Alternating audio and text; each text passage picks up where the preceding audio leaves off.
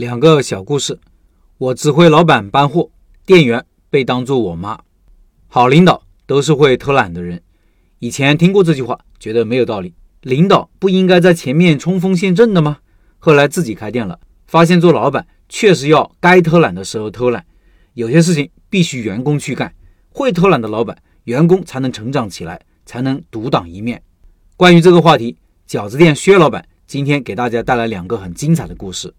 他说：“如果没有好员工，什么活都自己干，招来的员工也只负责打扫卫生、洗碗什么的话，那累死也挣不到什么钱，因为个人能力是有限的。”十九岁时在服装公司当库管，平时我手底下只有五六个人，整理着上百万件货，每天进出的货物也有十几万件衣服。有一次下暴雨，由于仓库在地下一层，被水淹了至少一半的货，老板找来上百人抢救货物。一天时间要整理出来，按照受损程度分等级处理。因为大部分人对产品不熟悉，现场总有人向我提问，一叫我我就跑过去干活，因为跑得快。后来我还得过一个理货最快奖。老板看到这种情况很急，搬来了一张桌子，让我站在上面，对我说：“不许下来，不许我再碰货，让我站在桌子上指挥分类。”我看到老板和高管都在忙着搬货，我总想上去帮忙。老板对我说：“这个时候我就是司令。”因为我最懂这里的货物，他们才是冲锋陷阵的士兵。如果我也去抢货了，就没人指挥了，他们不可能完成任务的。我们在店里也一样的，我们自己肯定什么都能够做得很好，但是不能什么都干完，需要放手让员工去做。有句话说，大树底下无大草。如果老板把每件事情都做得很好，员工就会对你产生依赖，总会等着你来做这件事情，因为怕没做好反而被老板批评。老板这棵树枝繁叶茂。会遮住员工的光芒。他能做好的事，就让他自己去做；他做不好的时候，我们教会他。不要怕浪费，只要把方法告诉他，多做几次就能熟能生巧。遇到了问题，也不要着急自己去解决。你救了他这一次，下一次他还是不会。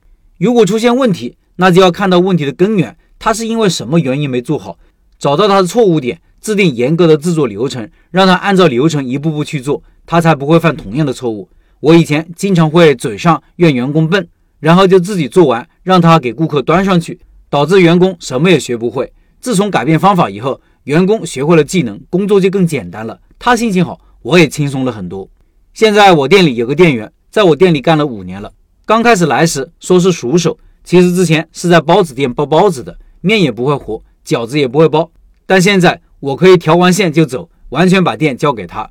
我开三家店时，也让他单独管过一家店，有几次都想要提拔他做店长，他都拒绝了。他说他只会自己干活，不会带人，所以干不来。我发现做一个领导，业务要会，但不能太强，一定要带出业务能力比自己强的人。我会教人包包子，但是我店里我是包的最慢的。现在煮饺子还没教出一个比我快，并且不会搞错线的人，也是流程还没有制定好。要是培养出煮饺子比我强的人，餐点高峰。我就不用去后厨帮忙了。开店时请了一个阿姨，她家以前是开早餐店的，她带着儿子媳妇一起做。后来她儿子去外地开店了，她在家里带孩子。那年孩子上幼儿园了，她有空余时间就来我这里包饺子，人特别好。我们当地的小笼包子、拌粉、炒粉都是她教会我的。我以前中午不做，就做早上和晚上，因为我下午要睡觉。她就提出，她和另外一个员工中午在店里包饺子和煮饺子，让我不用关门。每天增加了好几百的营业额。看我每天起早去市场买菜，晚上还要熬夜，他经常让我休息，他替我干活，还介绍他认识的供应商给我，都是他开店时合作了好几年的，送货也没出过什么问题，让我减少了不少工作量。当我增加了和面机、出皮机以后，也是他自己提出来，工序简单了，不需要请他这样的熟练工，把做饺子的流程贴在操作间的墙上，照着工序做就可以了。服务员和洗碗阿姨都可以把饺子包好。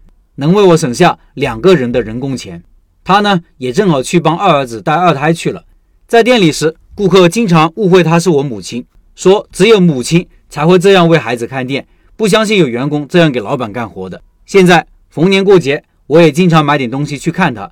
我媳妇说，吴阿姨就是我们在南方的师傅，所以请员工不要怕请到比自己厉害的，如果员工比老板还厉害，一定要想办法留住，自己可以轻松许多。还能学到好多经验。